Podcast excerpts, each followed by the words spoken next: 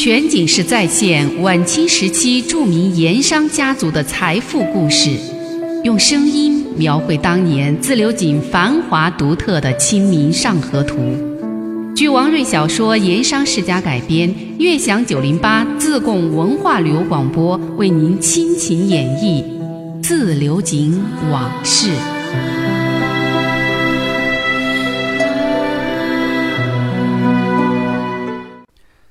上一回说到，穆师爷密会盖王宋仁贵。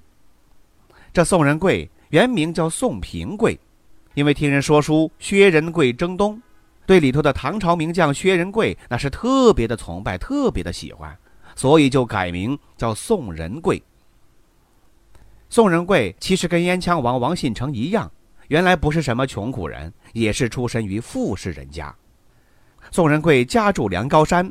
祖上是个小地主，有几十亩田土，不过到父亲这一代家道中落。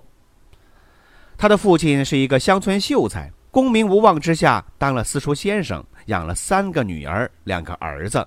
宋仁贵呢，年龄最小，是老幺，从小就娇生惯养啊，家里人都宠着他。当教书先生的老子一心指望他能够读书成才，将来大小做个官儿。了却几辈人没有功名的遗憾，可是这宋仁贵既不读书求学，也不肯上进，成天就伙着一群孩子贪玩胡闹，野性十足。到父亲去世以后，更是没人管得了了。他又喜欢上了习武，说是长大了要当一个武状元，经常跟人打架惹祸，然后让家里人去给人赔钱赔礼，到最后成了一方恶人，乡里乡亲的都说他呀。是那说书中少时危害一方的周处。这最可气的是，宋仁贵后来染上了赌博，兄弟姐妹几个分家之后，他名下的几亩好田很快就被赌光了，最后连祖屋房产也被贱卖换成了银子，输在了赌场之上。到这个地步，宋仁贵真像是《红楼梦》里面所说的“白茫茫一片真干净啊”，除了自己身上的一身破旧衣服之外。是上无片瓦，下无立锥之地。您可能要问了，那几个哥哥姐姐都不管他？不是不管，是早就怕了，一直被他借钱下赌。这总不能把家产也给他赌光败光吧？没办法，只好躲了。没有栖身之地的宋仁贵，白天是四处流浪打点野斋，晚上就借宿在村镇外的那所土地庙里暂且偷生。梁高山往大坟堡盐场大道的半坡上，以前有一座财神庙，后来香火渐渐断了，没有人管理，最后成了一群丐帮的地盘。白天的时候，这会儿丐帮各自出门乞讨，求财求食；到晚上回到庙里面夜宿，有时候啊，有好几十人之多。这人一多，就成了一处丐帮的小江湖，自然难免就有了纠纷瓜葛。就比如说，要争夺一个夜宿的好位置，或者是抢一块吃食之类的，有了纠纷，也就自然需要有人出头来调停裁决，久而久之，也就因此产生了盖头。有了盖头啊，丐帮之间又顺理成章地出现了帮口、地盘之类。集聚在那座废弃财神庙的那伙乞丐，最后成了大坟堡警场一带颇有点势力的丐帮。其丐头是一个曾经吃过军粮，后来因为受伤流落到社会底层的一个兵油子。这个人姓吴，是在湖南跟太平军打仗的时候，左脚受了伤，成了半残，人称吴拐子。这脚虽然残了，但是手却是孔武有力。要是论打架，几个十来个乞丐都不是对手。他就靠一双铁拳成了盖头。做了盖头之后，他就按大清军营中他经历过的那些个法子来治理手下帮众，令出必行，每个人都要按令行事。哎，效果不错，因此势力大增。这暂且栖身于破土地庙的宋仁贵，好歹混过了一个夏天，眼看到了深秋了，天气逐渐的凉了，晚上那一床渔网一般的破棉絮。完全抵挡不住从破庙墙口吹过来的寒风，那些日子那真是又冷又饿，日子难过。宋仁贵一连好几天晚上都没睡踏实。这一天早上天色才蒙蒙亮，宋仁贵忍饥挨饿已经到了极限了，他思前想后，一咬牙，一脚蹬掉了破棉絮，翻身爬起来，气冲冲地走出庙门，直奔长堰塘半坡那座财神庙而去。在经过街角木栅子关卡的时候，又顺手偷了更夫平时巡夜打更的时候用来防身的半截红半截黑，世人俗称的水火棍。一个人在晨光初露的时候冲进了财神庙大殿。那大殿里，多数的乞丐还东倒西歪，还在睡觉呢。只有两个起得早的乞丐在后坝子用一个缺了口的顶锅在那儿煮稀饭。盖头五拐子倒是起了身了。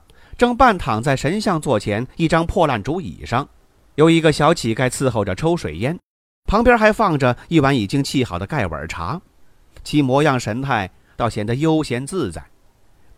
宋仁贵抢上一步，猛踢了竹椅上的吴盖头一脚，恶狠狠地说：“吴拐子，这财神庙丐帮以前是你的地盘，我宋仁贵今天来这儿办个交涉，从今天此刻起，你把这交椅就拿给我宋仁贵来做。”宋仁贵望着已经站起了身，但是还没回过神来的吴拐子，大声的喝道：“吴拐子，你服气也好，不服气也好，这财神庙丐帮的头把交椅就归我了。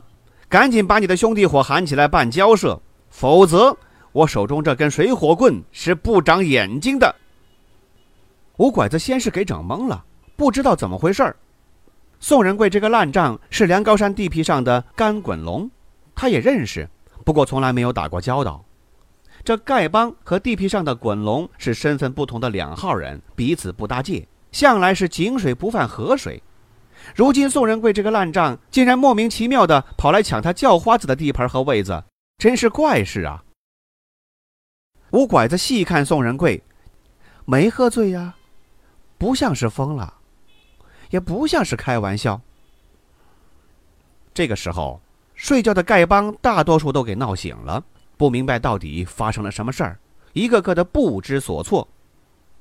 吴拐子当然也不是吃素的，等他弄明白、回过神儿来，这位当过英勇的兵油子，战场上那是拼过命、杀过人的，如今岂能轻易服输在一个地皮烂账的手上？只见他跳江起来，拐过脚就朝宋仁贵扑了过去，嘴里大声的骂道：“你这个干滚龙，想找死是不是？”大清早的跑到我这财神庙来放出来惹祸，你信不信？看老子叫手下兄弟把你裤子给扒了，把你那鸡巴割下来丢在稀饭顶锅里煮来吃了。一边骂一边就挥起一副铁拳往宋仁贵门面打来。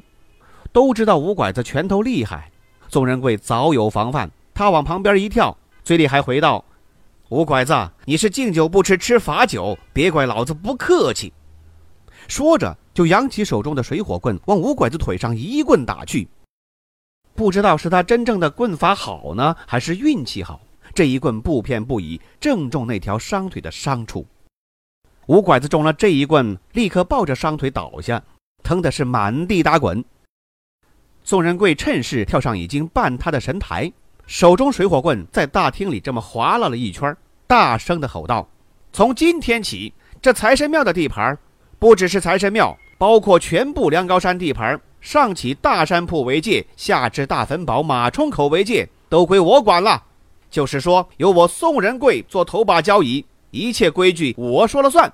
哪个龟儿子敢不服，这五拐子就是他的下场。说着，把水火棍指了指倒在地上叫唤不停的五拐子，回头再往大殿一挥：“龟儿子些，说服不服？”一众的乞丐那是好汉不吃眼前亏呀，也确实被宋仁贵这种不依路数的搞法给震慑住了，于是齐声说服。宋仁贵还不肯罢休，水火棍往地上一柱，大声的喝道：“要真服，都给我跪下磕三个响头，对天发誓，用我宋仁贵为王，并且终生终世不许背叛，如有背叛，天打五雷轰，出门遭报应，此生不得好死。”这也就是丐帮，平时出门要钱要吃时，磕头作揖的都习了惯了。于是，一众丐帮应声下跪，磕了三个响头，誓死忠心。就这样，宋仁贵当上了这会儿丐帮的丐头，坐上了第一把交椅。而原先那位盖头吴拐子，从此是一蹶不振，半年之后旧伤复发，死于非命。全景式再现晚清时期著名盐商家族的财富故事，用声音描绘当年自流井繁华独特的《清明上河图》。据王瑞小说《盐商世家》改编，悦享九零八自贡文化旅游广播为您倾情演绎《自流井往事》。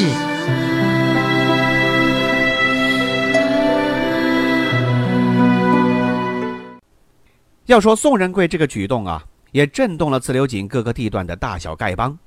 在这乞丐界，那也是实行的丛林法则，弱肉强食，强者为王。哎，没多久，这宋仁贵真像他自己说的那样，竟然成了响当当的丐王。宋仁贵当丐王，开始一时心血来潮，有点偶然，但他一旦真正坐上了这把交椅了，情况就有了那么些变化。什么变化？首先是心态，这人呢，他都有点统治欲。既然已经占山为王了，哪怕是叫花子群体中的一个丐王，大小也是个领导。这丐帮自称一处江湖，也就有江湖地位。就丐头而言，在自己管辖的那个地盘之内，他就是国王，是皇帝，而且是令诸必行，一呼百应。这种让众人臣服、俯首听命，甚至是卑躬屈膝、刻意讨好的场面。在宋仁贵，那是以前从来就没有经历过，也体会不到的。直到这个时候，他才明白，怪不得那么多人想当皇帝，甚至不惜父子兄弟残杀，去争夺天下江山的第一把交椅，为的就是受天下人拥戴，而且为所欲为。第二个变化就是他的生活状况，虽说叫花子们主要是乞讨为生，生存艰难，日子清苦。不过难也罢，苦也罢，那都是手下那些叫花子的事儿。再苦再难，也轮不到他丐王。每天手下那几十个乞丐齐齐出门，晚间陆续归来，讨来的好的吃食，自然是首先孝敬他丐王了。偶尔运气好，还能要到几件像样的衣服，这也必须先到丐王这儿来报道，看丐王中意不中意。中意了，那自然就笑纳。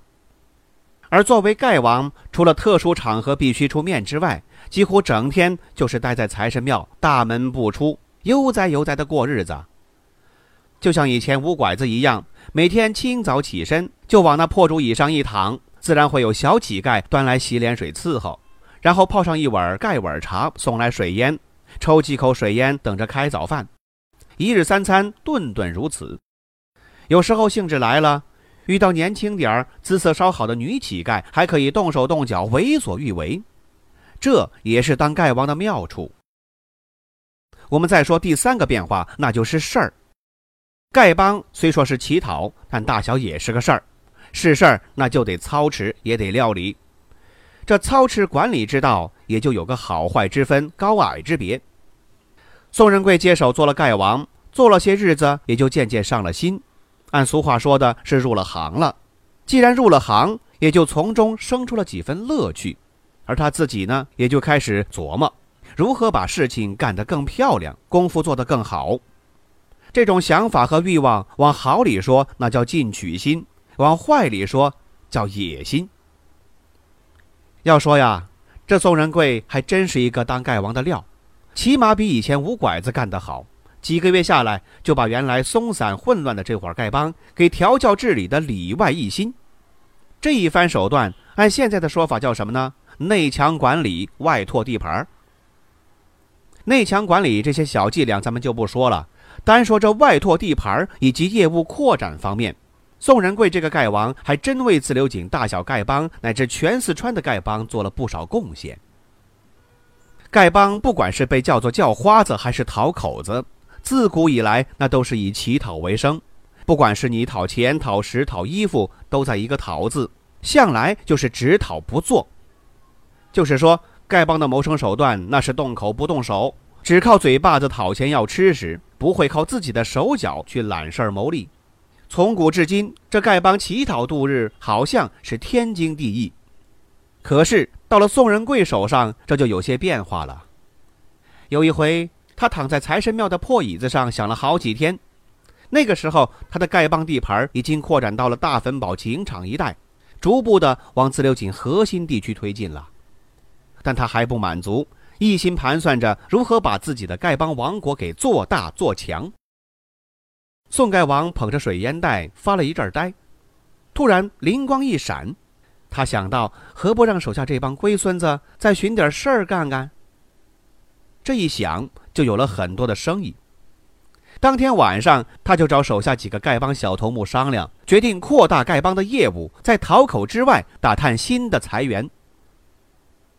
宋仁贵这个丐王当的的确是称职，富有成效。这些年，他为丐帮陆续开拓的新业务有哪些呢？守尸。